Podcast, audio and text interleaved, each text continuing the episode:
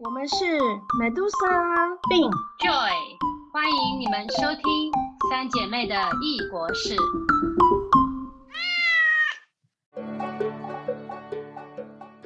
啊，终于过完年了。这个年因为我们家里只有两口人，所以我全部都是在煮饭、看电视、睡觉。觉得这个跟我们小时候传统的过年完全不一样。那你们呢？你们今年的过年都发生了什么事情？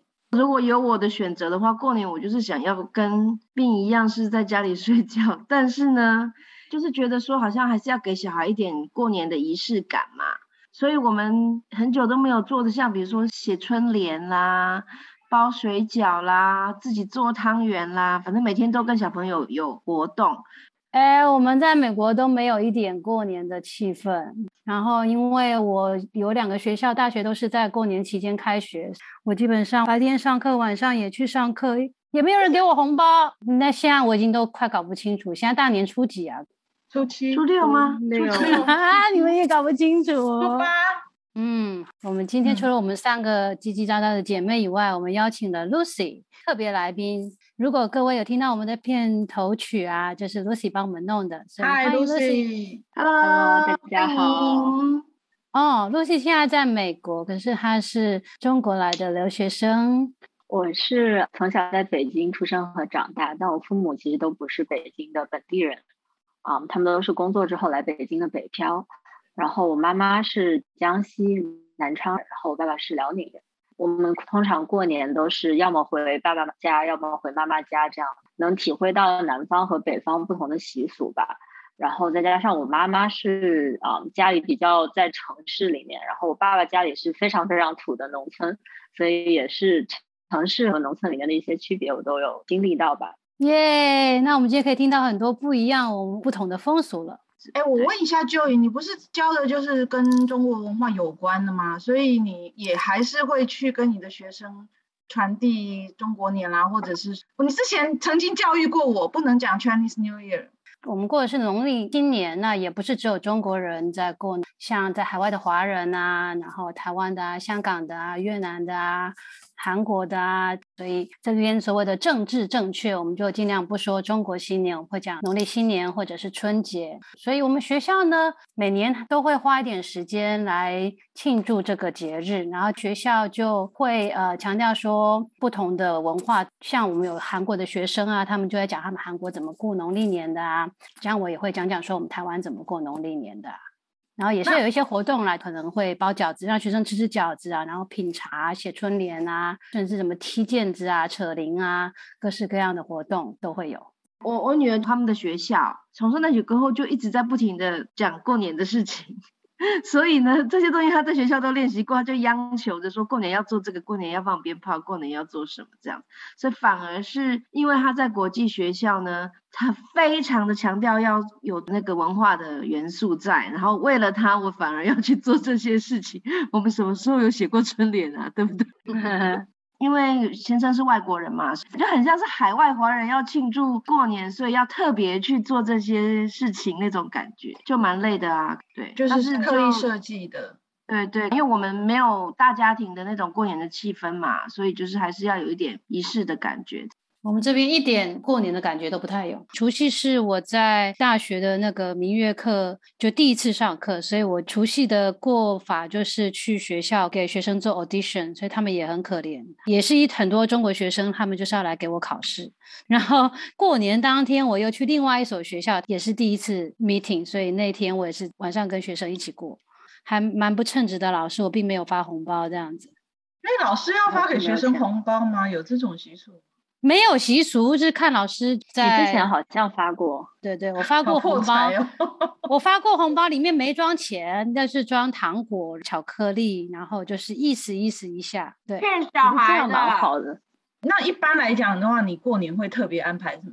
过年，因为我带的是民乐团嘛，所以我接过来自各地的邀请，过的旺季。对，去过好多地方，去过学校里面做 workshop，就是给大家介绍新年的音乐啊。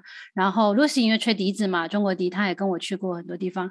然后去过老人院，去过 mall 里面表演，购物商场人来人往，然后中间就有一大区给我们放麦克风，人家经过的时候，然后我们就在那边演奏。大概是这些地方，然后就带几个人练习一下，然后带演出个半个小时、一个小时之类赚外快。去年的时候是因为 COVID 的关系，然后我跟 Lucy 还跟一群常春藤的一些学生们用录制的方式给他们的春晚表演。就是这边常春藤他们整个联盟去年一起办了一个线上的春晚，跟央视的春晚是不一样的春晚，完全不一样，变成中国的不是传统。对，所以其实像很多学校里面，然后他们学生自发的，大部分是中国学生吧，然后还有一些华裔啊，或者是东南亚啊，对他们在海外的学生们来讲，春晚变成是一个非常重要的一个活动。那 Lucy 有经历过几次嘛？大学里面的对啊，我就从本科到研究生，每一年在的学校都有办春晚，然后所以每年到这时候对我来说就是各种演出。去年确实还蛮不一样的，一方面因为就是常春藤整个联盟一起办，第二就是因为是线上，其实也是提供更多的可能性吧。线下的话我就不一定能够去到那个地点在 Boston。去年因为在线上，所以我们就可以不同学校的学生一起合作出节目。那你们专程为了过年演的有特定的歌曲吗？有啦，其实有一些曲子，对，喜羊羊啊，花好月圆啊，什么新年好啊，然后武术啊，就是每年大家就是一来是因为这些有好的寓意，二来是这些曲子我们已经练得很熟了，演奏家都散布在不同地方嘛。所以大概这些曲子是我们的必备曲，再来就会穿插着几首独奏曲，什么即使不相关，只要不要太悲惨，什么二泉音乐那种，有点开心的都可以。那个敲击乐器就是要有一些节奏的，是不是？对啊，就喜庆嘛。我觉得农历年这就是很有趣，我们会以为华人都是一样的过年，其实还是有一些些差异。我觉得还差蛮多的，不仅是在过年上，而是。整个北方人的个性就和南方人差很多。其实我觉得在中国，北方跟南方的差异啊，胜过于台湾跟东南沿海的差异耶。那今天因为我们有 Lucy，我们可以听听看。好，每一年过年有我们地方特色的，他们会做两道很有特色的菜，一个是叫江西沪羹，这个东西我没有在别的地方看过。他会把豆腐啊、萝卜啊、蘑菇啊之类，就是有很多很多种不同的菜都切成很小的丁，然后他会煮成一个糊状的汤吧。哪一个糊？它是就是面糊的糊的那个字，这个读音是有点像方言的读音翻译过来的，谐音它是家和万事兴的和，所以这个菜它就是寓意就是家和万事兴，和和气气，而且下面有很多不同的菜在一起这样。每次回老家都会吃，而且这是一个就是大家会一起做的，有点像北方包饺子一样，就是可能一一个人负责切这个，一个人负责切那个，会一起做的一个事情。还有一道菜是江西的肉饼汤，我觉得也是跟别的地方不太一样，他们会加呃马蹄，然后加橘皮，还有加茶饼这几个东西进去调那个肉的味道。然后这道菜也是每年过年都会做的。还有就是大年初一的早餐必须要男人男生来做，女人不能干活，没有这个习俗，没有。为什么？女人永远是倒霉的。我觉得是一年中大部分时候都是女人在做事嘛，然后大概就是这一天让男人来，就是 一个回馈这样。我记得年夜饭女人太辛苦了，嗯，这好习俗，三百六十五分之一而已，有够可怜的啦。让他休息这么半天，而是早餐而已。嗯，还有就是大年初一的早上要吃青菜和豆腐，寓意清清白白。嗯，所以你们都没有听过？我们没有，我们大年初一早上吃的可好了。我们通常都是到剩菜剩饭，初四才会开始想要吃清粥小菜，因为吃太多了，肚子很受受不了了。但是清清白白这个意思好啊。还有一个就是春节前有女婿给老丈人送礼物的习俗，哦，也是一个表达感恩吧。我觉得他们这挺多的习俗都是因为大部分时候是女人在做事，然后就是利用过年的这个期间来表达一些感谢这样子。哇，原来江西的女人其实，在过年的时候还是比较有受到尊重，那是平常太辛苦啦。然后北方呢，我我爸的老家因为是农村嘛。他们过年就肯定会杀猪杀鸡，然后所以他们一旦杀了这个猪以后，接下来的每一天都会变着花样的吃所有跟猪有关的东西。就是各种部位的肉啊，还有猪手啊，然后猪皮冻啊，还有猪血肠啊，反正就是他们会做一桌子各种各样的猪。我觉得这也是可能是一个比较农村的特色吧，因为我杀了这只鸡或者这只猪，我就要把它吃掉，而不是像我们去超市里面买回来一块肉这样，它是很大的一堆肉在那里。所以我回东北有关过年的记忆，就是很多很多的肉。哦，猪猪全餐，猪十三吃，所以一定要吃饺子啊？还有什么菜是北方一定会吃的吗？对，肯定会包饺子，然后包一个硬币进去之类的。对，我在苏州的时候，像我们服务业嘛，很多人他其实过年是回不去的，因为他要服务客人，所以他们都选别的时候回去。所以基本上除夕都会为这些外地回不了家的人有这个大家一起包饺子的仪式。就即使不是在海外，即使是在中国本地，那些回不了家的也是这样。可是事实上，我知道，就是尤其是南方的人，他们过年习俗跟饺子没关的。可是大家后来变成包饺子，变成到哪都是。对，你们海外也会嘛？比如说，你们都完全不吃饺子吗？过年不是传统，而且也不一定吃。我们反而会吃桂，就是我们 在中糕、萝卜糕，不管是甜的、咸的，各式各样的糕。我们闽南语讲桂，是过年的最重要的东西。还有米饭。然后呢，台湾的年糕啊，其实跟年年有余没有关系。因为闽南语叫做丁桂，是滴滴后，对不起，我太太桂泥，对，滴滴后桂泥嘛，你们都有听过啊，小时候的啊。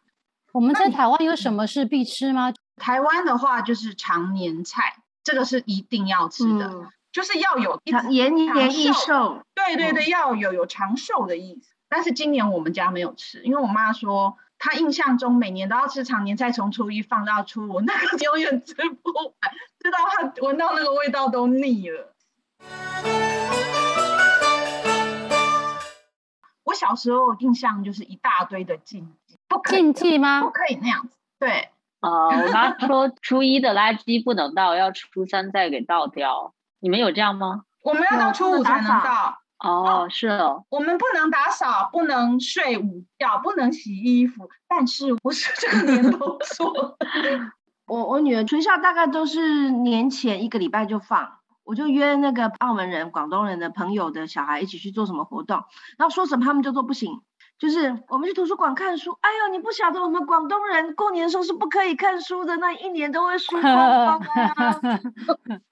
然后我想说，哈，两个星期都不能看书呢，他们回来就要小考怎么办？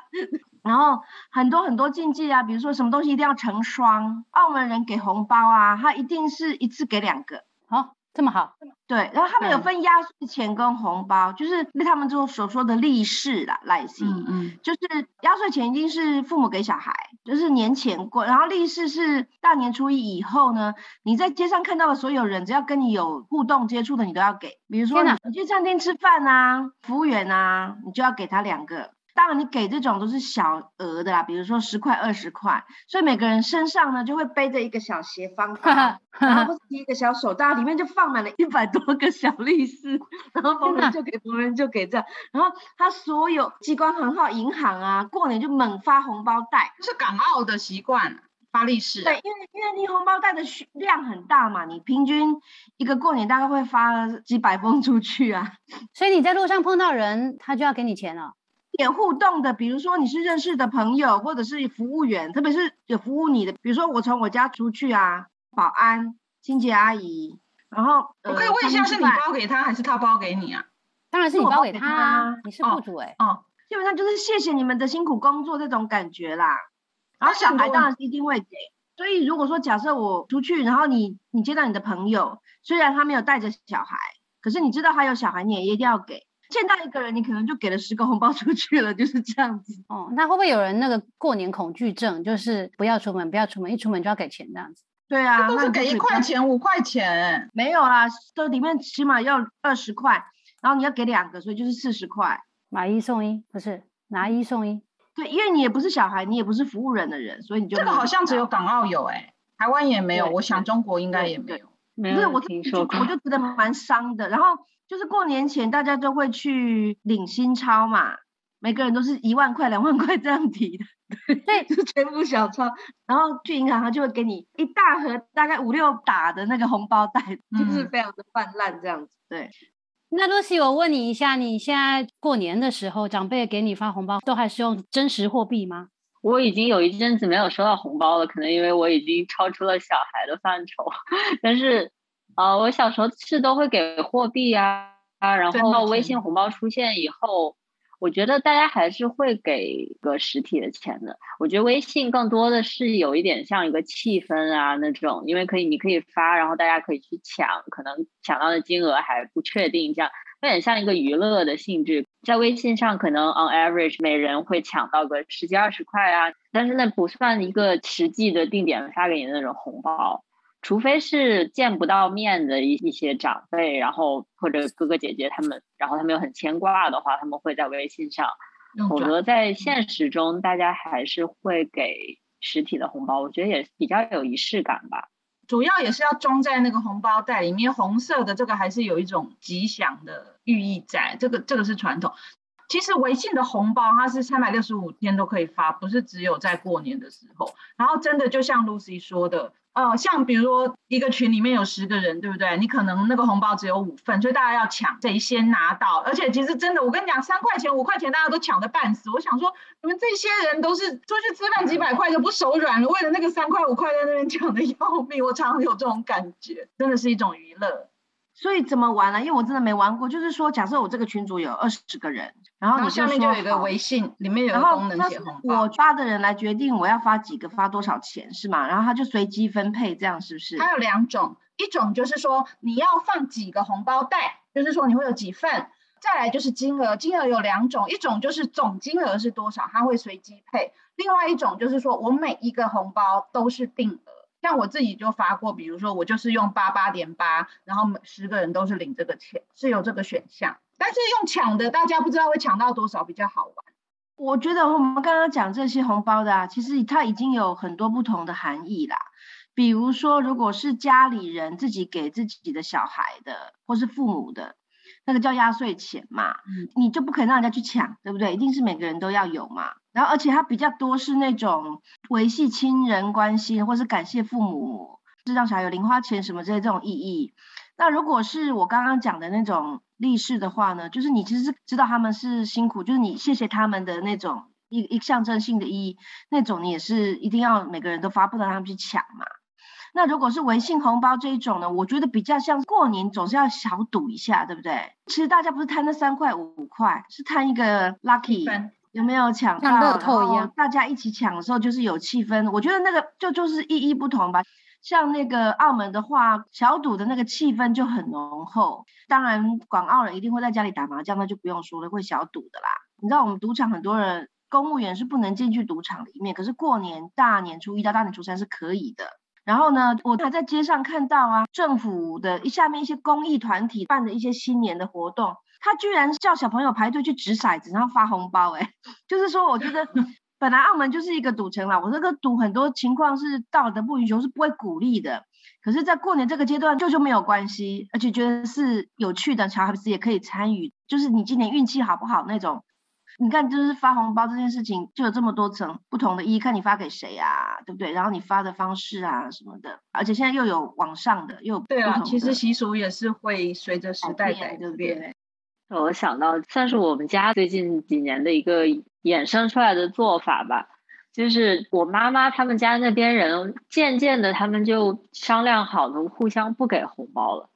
因为往年每次给红包呢，大家就会觉得很不好意思，就会有一个觉得要回礼的一种责任。比如说你你给我的小孩四百块，那我也要给你的小孩四百块。然后大家都会有一种很微妙的心理，就是希望我们有来有回，然后金额也都要差不多这样。然后大家就会给来给去啊，然后给的时候又很推脱呀，而且这个钱其实最后就真正到不了小孩的手里面。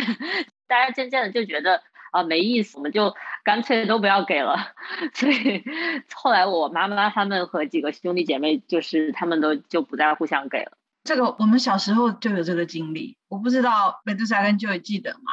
就是我们家有三个小孩，然后我叔叔家也有三个小孩，可是我的姑姑家有四个小孩，然后我心里就一直觉得我 好像不太公平。所以他们就没给红包了吗？哦，主要是就是我妈妈和她的兄弟姐妹了，他们比较亲近的这个 group，当然可能关系更远的一些人，他们可能不会每一个都这样商量。那小孩子不是很失望吗？小孩子过年不就是每天扒着领红包吗？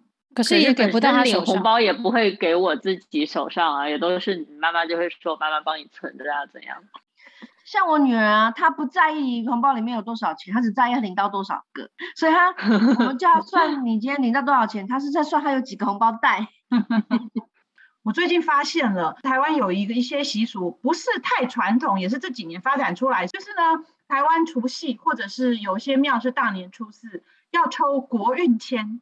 谁抽？几个大公庙，最有名的是我们去过的台南的那个南昆生代天府，你记得非常大的那个庙，他抽的是庙的最有庙都会啦，就是要抽那个签的过程是全程转播的，就是记者会去猜出来，然后就说今年的国语的，然后就有人来解释一下这样子。所以不同的几个大庙也都会各自抽出不同的国语圈。那如果有的好，有的不好，对，就是你去然后就会信那个好的。比谁比较准呐、其实几乎所有宫庙都会，但是呢，到最后就是几个大庙大家会特别的关注，因为每年都有这个报道。但是我后来才发现，其实对宫庙来讲，那个东西不叫国运签，那个国运签是媒体写的。其实他们每一个庙本来就有抽公签。公母的公，比如说，如果以海港那种妈祖庙，它就是会抽说渔业接下来一年怎样。然后像我们台中的大甲镇南宫，它是抽一年四春夏秋冬运势，有一些庙是抽市农工商，然后有的庙会抽非常非常细，每一种行业、年纪、天气的啦、健康的啦，公签就是抽大众运势。可是不知道为什么最后变成报道都写国运签，所以每一间不一样不没有关系。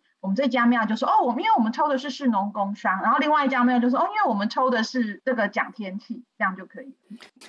然后台湾还有一个习俗，就是除了抢头香以外，抢头香就是大年初一开庙门的时候，就会全部人冲进去要当第一个插香，那个叫抢头香，它就会一年好运。还有这几年有那个跟庙借发财金，最有名就是南投指南宫，就是你去跟呃庙借钱，它好像是你寡不会是借六百块，赚了钱以后一年内或多久以内要要还，要还。所以有人最近一个新闻是，有人当时借了三百块，可是他们后来还给庙方，前前后后三次加起来还了三百多万，就是一万倍。超级高利贷的好不好？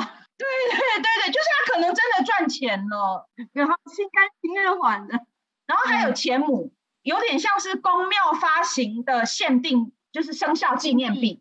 今年啊，因为疫情限制，说不能做这些宗教性的这种聚集活动，只能去参拜，所以他们今年就改成，其实以前也有啦，就是你捐血就可以领钱，然后就变成做公益。而且那种就是摆在家里面，他会帮你带。做生意的很重要。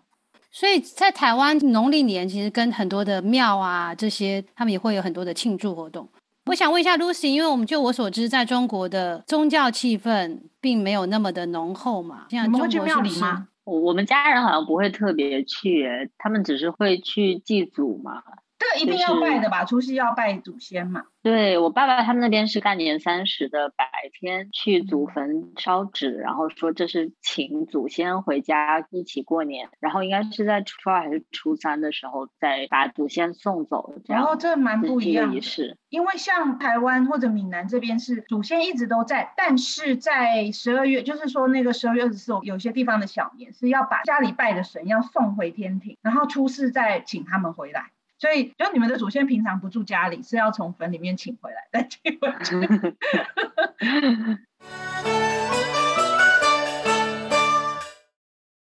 你们是不是小时候听到的过年的年来源是年兽吗？嗯，我们的课本上也是这么写的。就是对说那个年兽要来把人吃了，然后大家穿红衣把它吓走，对不对？对，还要放鞭炮。那你知道吗？台湾其实一直到到一九四五零年代，是台湾岛要沉了。哦，不知道哎、我大概是这两年才知道这件事情。后来我查文献，真的是有，因为后来就没有这个传说，被年兽取代了。那个台湾的传说是，我们不是那个农历年前都会送神吗？那些家里的小神就会到天上去跟玉皇大帝说：“哦，人类今年表现的怎么样？”有一个小神叫灯猴，就是那个油灯的座子。然后那个灯猴觉得他受到歧视，他就去跟神说：“台湾人呐，要好吃懒做又不敬神，很坏很坏。”然后玉皇大帝就说：“好，我要降下大雨。”哦，也有一个说法是地震，说要把台湾给弄沉。哦。然后呢，其他的神就赶快去求情啊，土地公就跑来跟那台湾的人说：“哎，你们十二月三十号那一天，台湾要沉喽，哦，大家要死喽。”然后他们就开始进行一些告别，比如说他们为什么要送压岁钱，就是大家把钱分一分，我们黄泉路上大家好用，然后一起吃饭就是告别，类似这样。啊，后来好悲惨哦。后来过了那个午夜，发现大家都没有死。所以就开始放鞭炮庆祝，走村去看大家是不是都还活着啊？然后那个第二天回娘家去看看是不是娘家也都还活着。从来没听过这种故事。所以我的意思是说，其实台湾还是有好多好多故事不一。这个传说是什么年代开始有的？你知道吗？它出现的一些些文献，大概就是从清朝到日治时期，然后还有一些是那种田野调查的。然后还有一个我最近才知道不一样的，就是呢。我们台湾一直都说除夕是大年夜，然后呢，除夕的前一天就是说十二月二十九是小年夜，对不对？我们是不是从小到大都以为小年夜是除夕前一天？嗯，结果我两年前在株洲跟我当时的同事，就是我在工作中的时候，有一天有人就说哦，因为今天是小年，所以我们大家一起团聚吃东西，因为我们大家都是外地人嘛。然后我说啊，小年不是下礼拜吗？然后他们就说哦，这个我们家的小年是农历十二月二十三。然后另外有一个人是不不不，我们的小年是明天。后来我才注意到，原来南方、北方和台湾小年是不同天。所以我这个我刚好今天有 Lucy，我就想问，你们有小年这个习俗或送神这个习我们有小年，而且我知道，确实我爸爸他们那边和妈妈那边的小年不是同一天。然后我感觉我我爸他们东北那边好像没有南方那么重视小年吧，感觉我妈妈那边的人会更重视一些。但确实很多就是不太一样。可是我们现在过年啊，好像就是比如说像你们在海外，或者是说小家庭过年，那好像那种年节气氛变成是要特意去铺陈。在海外的春晚变成了是说海外的华人他们搞一些活动让大家自己娱乐，但是过年的时候是没有人有空去娱乐这些事情，大家都在忙着采买啦、煮饭啦、打扫啊，然后那些媳妇们都在准备祭拜。好像在海外的话，你们就不会有这些疑点式的东西，更多是庆祝吧。我觉得现在过年好像都变成大家相聚的一个由头了。在海外，就是我觉得仪式感，这些仪式感是你刻意要去维持的，因为大环境不一样，所以变成说很多东西你自己要把它做起来。特别要去某个超市买某些东西，然后特别要做出什么样的菜来，这些东西是并不是你整个大环境就有的气氛。对，而且这一些它可能是一个大融合的，就是农历年印象，不管是北方、南方、闽粤、港澳，就是所有地方，那其实每个地方都很分治。比如说刚刚我们讲到江西有他自己过年的传统饮食，港澳发力式的这种是在海外你们就也不会这么紧。嗯，其实我觉得，因为很多时候除了说自己的自我认同，然后大家聚在一起做以外，有些时候，尤其是我们当老师的，然后或者是去做表演的。必须要把这些文化性的东西，很多的，不管是精炼还是统一化，或者是你必须变成比较单一方面的输出，像我们讲的各式各样的文化的不同，非常细致的文化的不同，这些已经比较难去讲。对，像我们看很多别的文化也是，就是非常粗略的。放鞭炮，其实在海外应该比较难吧？会啊，会啊，会放鞭炮啊。嗯，在会造成噪音吗？我曾经在北京城里过过年，就是他除夕到十五。每一天都是狂放烟花跟鞭炮，就是整个城都是像我的感觉啦，像战地窗户，你站在窗户前面，就是外面就是炮声隆隆这样。不是大家都会放烟花对，但是我在北京的经验就是说，因为在北京城的其他时间是不准的，除非有官方许可。我不知道别的地方啊，像我自己现在在苏州要买了就可以自己放，可是在北京，尤其是二环内，它是有限制的，只有除夕到十五，十五是最晚。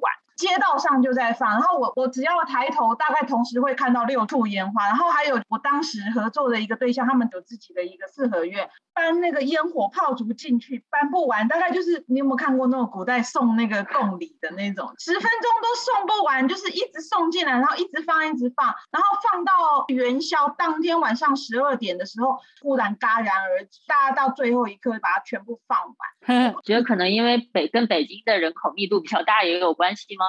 确实我在北京的感觉，大家放烟花会格外的狂热，尤其是比如说年三十要跨年的时候啊，就是很夸张，很夸张。而且我觉得有的时候这也变成一种有点像攀比的东西，就是好像因为它是你放出来，周围的人都会看到是这里在放，对，有点有点炫耀的感觉了。而且我记得当时我们家旁边是一条河，然后河的旁边有一个那个新来的卖房就是企业吧，他们就一大排一起放，然后就是连续放半个小时那样子，感觉好像是宣誓这是我的地盘。我觉得可能有点超越那个庆祝的意义了。我刚才想到那个过年有一个非常代表性的东西，就是舞龙舞狮。嗯，我反而在台湾近年来没有常看到，而是在东南亚。像我记得我们去槟城的时候，就是他们有一个过年庙会，你们还常看到舞龙舞狮吗？这边主要是中国城、唐人街这边，就像我们想到春联，我们想到什么什么，就是他要做一件表演的部分，他就找舞龙舞狮，然后找个乐团来，你们乐团对，找人写春联、上春联，对。并讲到那个，我们去槟城，就是马来西亚的槟城的过年那一次，是我遇过最热闹的农历新年，因为它是整个全城的人都出来到街上一起去参加那个游行啊，舞龙舞狮啊，是真的是高度参与，它不是给游客看的。我觉得东南亚的华人啊，因为当初他们移民过去的时候是整个家族或是整个宗庙，所以他不是为了过年去做舞龙舞狮，是他的庙里面的那个舞龙对舞龙狮是每天都在练习，他是跟他的社区生活跟信仰生活是完全的谦和的。然后特别他们在海外的时候呢，是变成他们的身份认同嘛，所以是利用这个机会去说这个是我们的，他是去更积极的去拥抱他们认为的华人的文化。不是海外发展出来，是跟整个家族迁徙的过程，它是真的是代代相传下来。所以我觉得那个反而是你有时候在这样子的社群里面，你看到的气氛会远比我们在台湾或是在内地某些地方更加的浓厚。嗯，那我让我想到我第一次去新加坡，那时候你在新加坡，它主力的华人是集中在牛车水？我打开电视，每天都听到同样的几曲偶像团体在唱同样的几首。而且超市里面也是，从超市就有点像是 Christmas，他们可能从一月初就开始，一直都是那些过年的应景的歌，有没有？哦，那真的会让人家呕死，就是大街小巷、公共场合都听到，真的觉得很痛苦。对，因为又不是很好听。前几年有一首那个上海彩虹室内合唱团的歌，叫《春节自救指南》，你们都听过吧？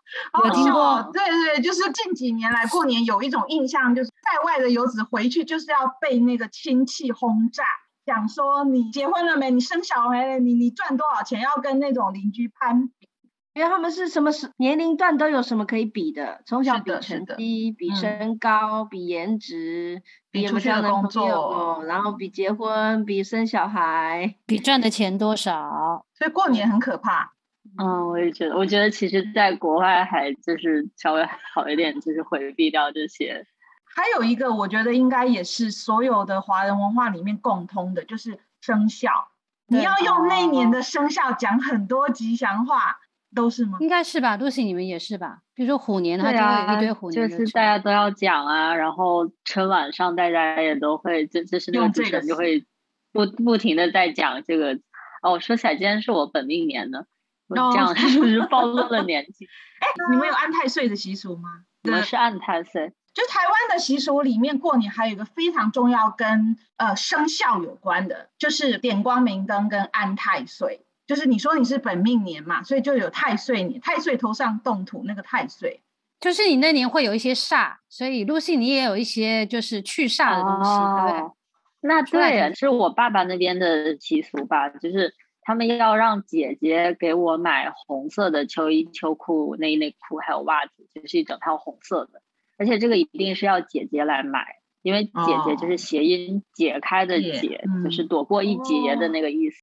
他们也会认为本命年你会容易有一些结束。像今年我在国外嘛，然后没有那么方便他们买，所以他们就转账给我，然后让我自己在这边上网买这样。所以你现在是里面都穿红色吗？全套从头穿到尾？哦，对，我最近一直都在穿。本来我觉得那个红色不太好看，觉得可能不会想要穿，但是买来之后发现很暖和、很舒服，所以 那你没有找没有找姐姐帮你买就没有解开了耶？还是要姐姐买的？再转账给我呀。哎，因为我们年过完了要回来上班了，可是我就觉得好疲累哦。不是过年更疲累，像我有从事几次就是服务业，过年是最忙。我还蛮羡慕你们过年有放假，我只有放一天。啊，那我们跟大家恭喜拜个年吧，好不好？啊。歌翁恭喜发财，虎年日五如。